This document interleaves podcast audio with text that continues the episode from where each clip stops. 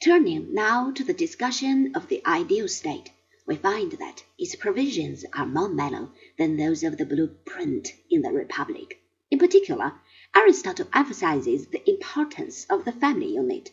In order to develop real affection, there must be some restriction of the area in which it operates.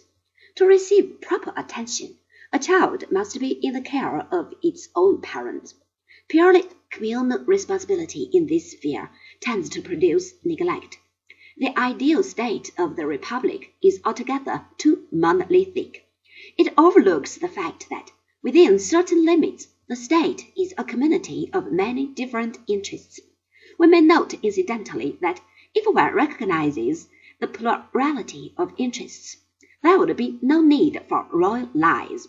With regard to the ownership of land, Aristotle recommends that it should be private, but its products should be enjoyed by the community.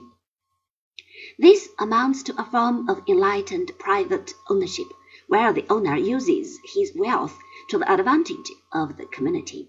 What produced this spirit of responsibility is education. In his conception of citizenship, Aristotle adopts a rather narrow point of view. Only those men who are equipped not only to cast a vote, but to take a direct and active part in the process of governing the state are to be called citizens.